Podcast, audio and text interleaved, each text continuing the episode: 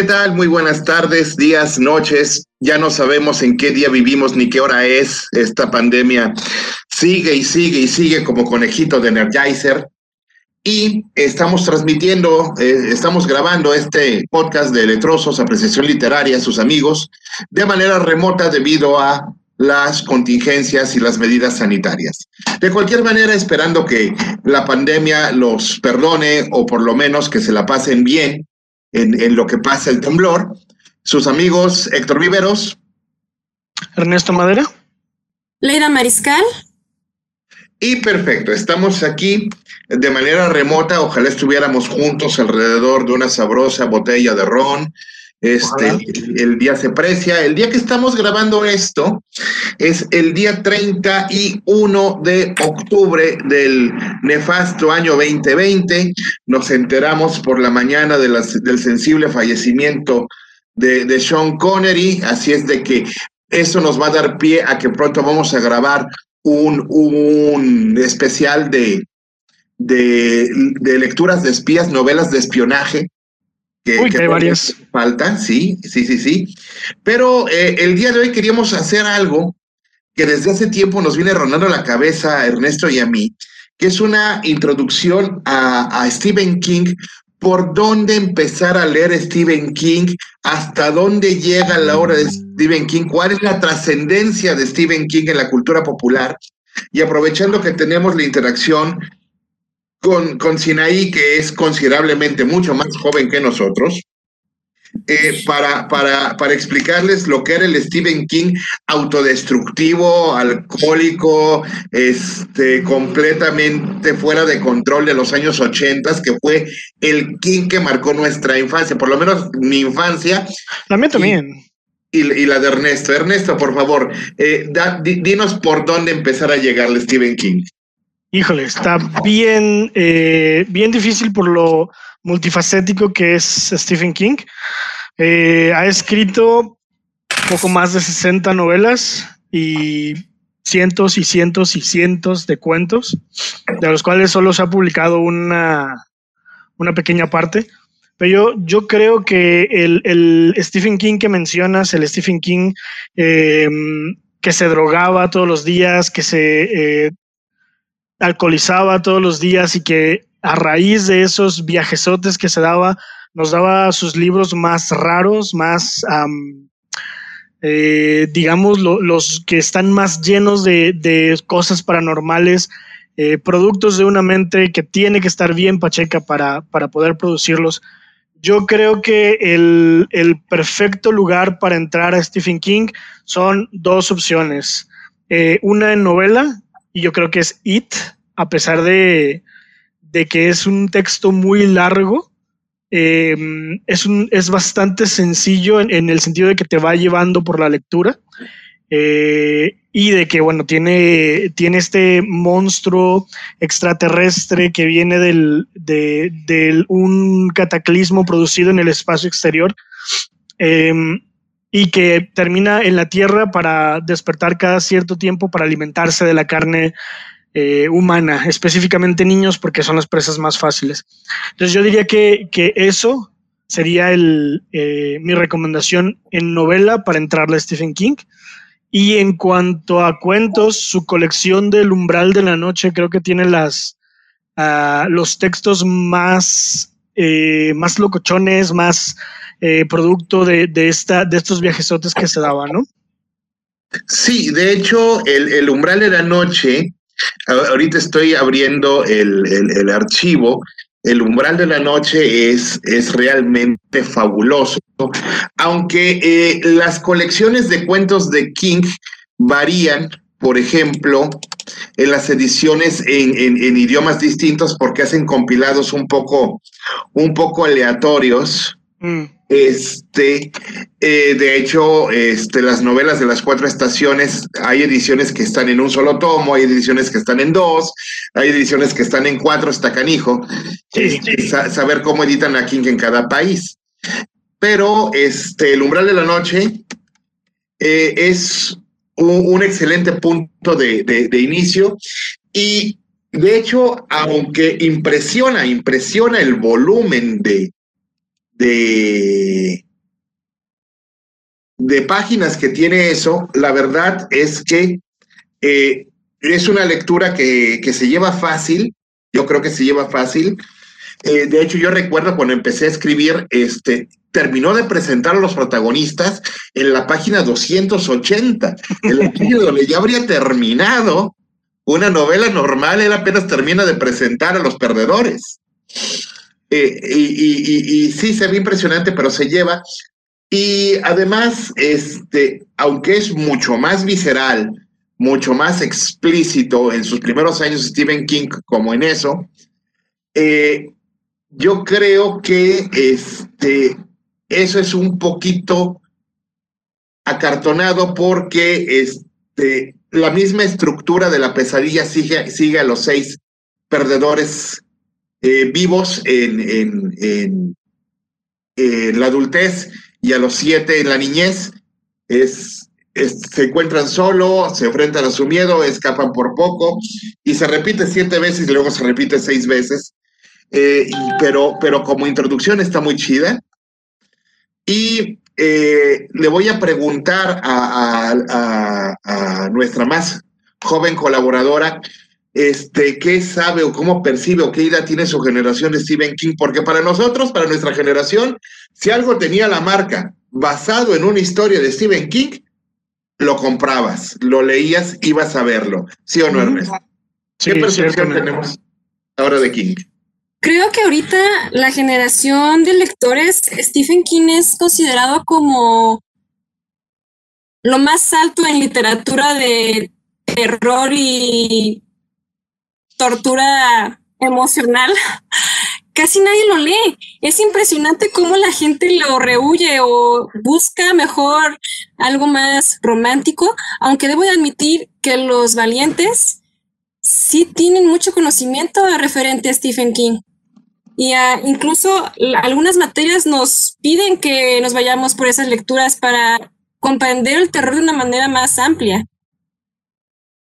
Sí, de hecho, este, es curioso uh, porque sí existe un culto a la figura de King. De hecho, todos hemos visto el meme uh, año eh, 2020, dirigido por Quentin Tarantino, escrito por Stephen King. Uh -huh. este, eh, de hecho, muchas partes de este año realmente recuerdan a pasajes de, de Stephen King. Este, yo estoy pensando sobre sí. todo en Apocalipsis. Los disturbios de, del, del, Black Lives Matter está muy, muy sacado de, de, de The Stand. Uh -huh. Sí, sí, sí. Eh, y, y, y, en cualquier momento nos, nos, vamos a encontrar. De hecho, yo quiero hacer una, una, una acotación, que son los libros malditos de Stephen King, que son las novelitas cortas experimentales que publicó con el seudónimo de, de, de, de Richard Bachman, porque acabaron siendo involuntariamente proféticas. Eh, dentro de las novelas del ciclo de Richard Bachman está Rage, Furia, yep. Rabia, Rabia, que se adelantó como 20 años a la pandemia de tiroteos escolares, porque de eso trata el libro y por eso ya no es publicado en inglés. Sí, es... en, en español, por suerte, como que volvió a resurgir porque dejaron de editarlo un tiempo. Eh, los, los, libros que escribió bajo el seudónimo de Richard Bachman no son tan populares porque mucha gente no sabe que, que Richard Bachman es Stephen King. Pero ah, entonces eh, Rabia dejó de publicarse también en español un, un tiempo. Ah, duramos 10 años en que no veíamos nada de Rabia, que lo buscabas y no lo encontrabas, ibas a las librerías, a las librerías de viejo y no lo encontrabas. Eh, y recientemente Plaza y Janés lo reeditó, lo cual es una muy buena noticia. Yo creo que es de las mejores de obras en cuanto al estilo de Stephen King, porque yo creo que se permite ser más libre, porque para ese punto él ya tenía el estigma de ser un escritor de terror y, la gente lo, lo, relacionaba con un escritor de terror. Entonces, Rabia me parece que es un poquito más libre en cuanto a la forma en la que presenta su tema. Sí, y en el ciclo de Bachman tenemos, tenemos a dos novelas de ficción distópica que son La Larga Marcha y el, eh, Running Man, el, el, fugitivo. Y de hecho, involuntariamente se adelantan a, a, muchísimas cosas. No voy a spoilear porque tienen que leer El fugitivo, pero si ustedes leen El Fugitivo se van a dar cuenta de algo. Se van a dar cuenta de que el final del libro fue profético para cierta mañana de un mes de septiembre a principios del siglo. Y si leen La larga marcha se dan cuenta de que yo siempre pensé que, que, Susan Collins se había, se había inspirado para los Juegos del Hambre exclusivamente en Battle Royale, la novela japonesa distópica, pero si se fijan, en La larga marcha hay muchos elementos que después son usados por Susan Collins en los Juegos del Hambre. Y, y, La larga marcha y El fugitivo son libros que se escribieron a principios de los 80, Rabia también. Eh, a finales de los 70. A finales de los 70, tienes razón. Eh, la larga marcha es del 79 y el fugitivo es del 82. Ahí van por, esa, Por, eh, por, esos años.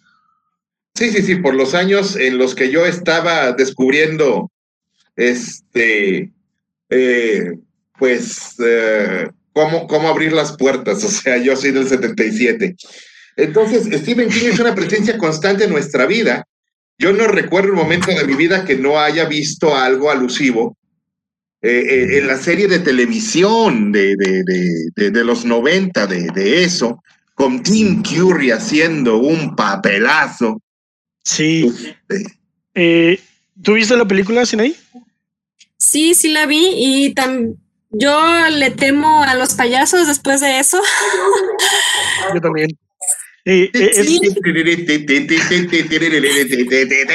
nos, generó un, un globo rojo y mi mente lo asocia. Definitivamente. Sí, creo que todas las generaciones han crecido con Stephen King de una forma u otra. Lo tenemos como muy arraigado, es parte de la cultura ya. Sí, estoy de acuerdo. Pues Está activo desde los 70, o sea, desde mediados de los, de los 70 que publica Carrie por primera vez y en el 79 Brian De Palma dirige la magnífica película eh, que adapta esa novela.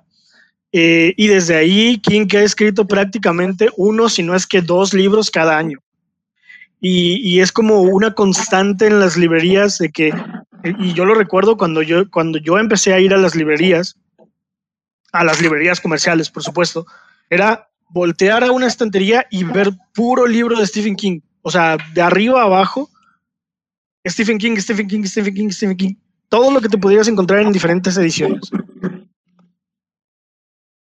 Y por mi parte, este, abrí el, umbral de la noche y el último turno, el último turno que es un cuento, este, eh, pues de realidad un cuento normal en cuanto a extensión son 20 cuartillas y que realmente te deja soñando pesadillas, marejada nocturna. Aquí viene una, una, primera, una primera versión de lo que después fue el peor error en la carrera de Stephen King, Overdrive, el, el, el, cuento corto de donde las máquinas se liberan y sobre todo los automóviles se ponen bien intensos. Pero ¿por qué fue un error? Porque el cuento, el cuento está chido, el cuento es, órale, está, está bien pensado y, y, es, y es inverosímil que suceda, pero si sucediera, se vería así. El error fue que este, le ofrecieron dirigir la versión cinematográfica del cuento y fue un espanto. Señor King, por favor, no se ponga en la silla del director, no es bueno para usted ni para nosotros. No, si a veces que se ponga enfrente de la cámara también es como, what? Sí, sí, sí, sí. Eh, de hecho, eh, para empezar a leer a King, eh, hay esta excelente opción que es empezar por el libro autobiográfico que explica su, su, vida, su carrera y su idea de, de cómo se escribe un libro, sobre todo de terror, pero en general funciona que es el librito de Mientras escribo. Híjole, yo tengo un trauma con ese libro. ¿Te das cuenta? Hasta con, con los libros donde no pretende ocasionar traumas, los provoca. Hasta los de no ficción. Hay una, hay una frase que me caló en el alma horriblemente, eh, que dice, eh, está hablando acerca de la, de la escritura y de convertirse en un escritor, y dice que no hay necesidad de ser un escritor, que hay muchas profesiones eh, y hay muchas cosas que tú puedes hacer si no quieres de verdad ser un escritor, pero dice, pero si tú quieres ser un escritor, entonces tienes que comprometerte con el arte de la escritura. Y si no estás dispuesto a, tener una, rutina, a, tener un, eh, a ser disciplinado y a escribir, él dice, escribir cuatro horas por día y leer cuatro horas por día, entonces dedícate a hacer otra cosa, a lavar el coche, por ejemplo. Y me sacó el aire el cabrón. O sea, fue, fue un golpe bajo. Sí, y, por ejemplo, este, estaba revisando también el nombre de la noche. Eh, hay veces que realmente se descuelva bien canijo, como en el cuento de, la trituradora, donde, donde involuntariamente la gente yendo a lavar su ropa alimenta una máquina eh, industrial de, de lavandería con los ingredientes de un ritual de brujas.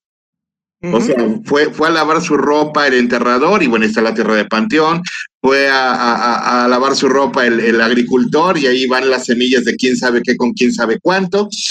Y por accidente, el último ingrediente, pues obviamente es la sangre de una virgen. Y, si, y, operando la maquinaria se corta una, una muchacha que ha pasado muchas navidades sin ninguna Nochebuena. Este, y, es completamente este, excesivo, eso es, un cuento inverosímil, es un cuento este, que tuvo que haber surgido de sus, de sus días bien pachicote, o sea, no hay de otra. No, aparte, eh, Stephen King trabajó en una, en una lavandería para poder pagar la renta antes de que, de que le publicaran Carrie, él trabajaba en una lavandería. Entonces de ahí, de ahí le, le llegó la idea seguramente. Pero se le ocurren unas cosas bien raras al, señor. De hecho, yo creo que el volumen de cuentos que en español conocemos como La Expedición también es un buen manera de llegar, pero definitivamente lo que nunca recomendamos es empezar por La Torre Oscura. No, para nada. Eh, la eh, Torre Oscura es, es eh, empezar en medio, literal, porque tiene referencias a varios libros del propio King y aparecen personajes que son personajes importantes en otros libros de King, que si luego tú no los lees, entonces empiezas con la Torre Oscura y te quedas a medias. O sea, dices, ah, pues qué chido, pero esto no me dice nada. Cuando en realidad, si tú eh, sigues un mapa de, lecturas, llegas a la Torre Oscura y entonces todo te, te hace sentido. Entonces, pensemos en nuestra joven y, querida Sinaí. Eh, Sinaí, ¿cuál es tu primer recuerdo que tienes de King para contrastarlo con nosotros? Eso, It. Definitivamente, aunque como iniciando la escritura, lo primero que leí de Stephen King fue mientras escribo, definitivamente. Pero como lector, yo creo que sería It. Perfecto. Y este, Afortunadamente, It es un libro muy temprano de, King y, es una introducción a, las figuras y los poderes y potencias y dioses que hay en su multiverso. De hecho, es la primera mención de la tortuga. Este, y, básicamente hay que entender que eh, existe una meta, es un meta universo el de Stephen King, donde no todos los libros contribuyen al universo y no todos los libros pertenecen al mismo universo, pero sí hay un conjunto, un canon de obras de King que están relacionadas en, una superestructura mitológica que no es tan compleja como, como la de Lovecraft, que no ha sido tan, tan, tan desarrollada, porque la maneja él solo, no la maneja en, eh, en, compañía de otros autores como hizo Lovecraft, pero que existe. Y precisamente existen muchas páginas que tienen mapas de lectura de, cómo introducirte a este, a este eh, microverso. Nos quedan dos minutos, Ernesto. Híjole. Em, pues yo creo que podríamos finalizar con algunas recomendaciones fuera de lo que ya hemos dicho, porque digo, 60 libros debe de dar para, para recomendar muchísimos más, especialmente eh, no sé qué tan tanto esté adentrada sin ahí en, por ejemplo, en, eh, en el nuevo King, hablar de, de recomendar algo de, de, lo nuevo que ha escrito. ¿Qué te parece eso? Yo sinceramente soy de las personas que evita el terror psicológico. Entonces no estoy muy, no soy muy conocedora de lo nuevo de King. Así que yo les cedo la palabra a ustedes. Mira, ¿qué te parece si hacemos este un, un segundo, un segundo eh, podcast sobre, sobre el nuevo King, sobre el King ya más sano, el, el King ya, ya, ya no tan autodestructivo, eh, el King que quiere entrar a huevo en, en, este, el círculo de Lovecraft, este, y eh, pues nos, nos vamos dedicar, nos vamos retirando diciendo que definitivamente hay muchas maneras de agarrar a King que tiene productos para todos, menos para niños o para no niños normales. Tiene, tiene un, un, libro que escribió para sus hijos, pero luego hablamos de eso. Y este, yo recomiendo que le lleguen por los libros que no tienen o parecen no tener elementos fantásticos, como este, el cuerpo, como eh, ¿cómo se llamaba? Es, la milla, bueno, la milla verde, pero la milla verde sí tiene elementos fantásticos. No, yo creo que es como lo más light dentro de sus. La, la, el retrato de Rita Hayworth y la rebelión y la y la redención de Shawshank es, oh. es imprescindible y no tiene elementos fantásticos.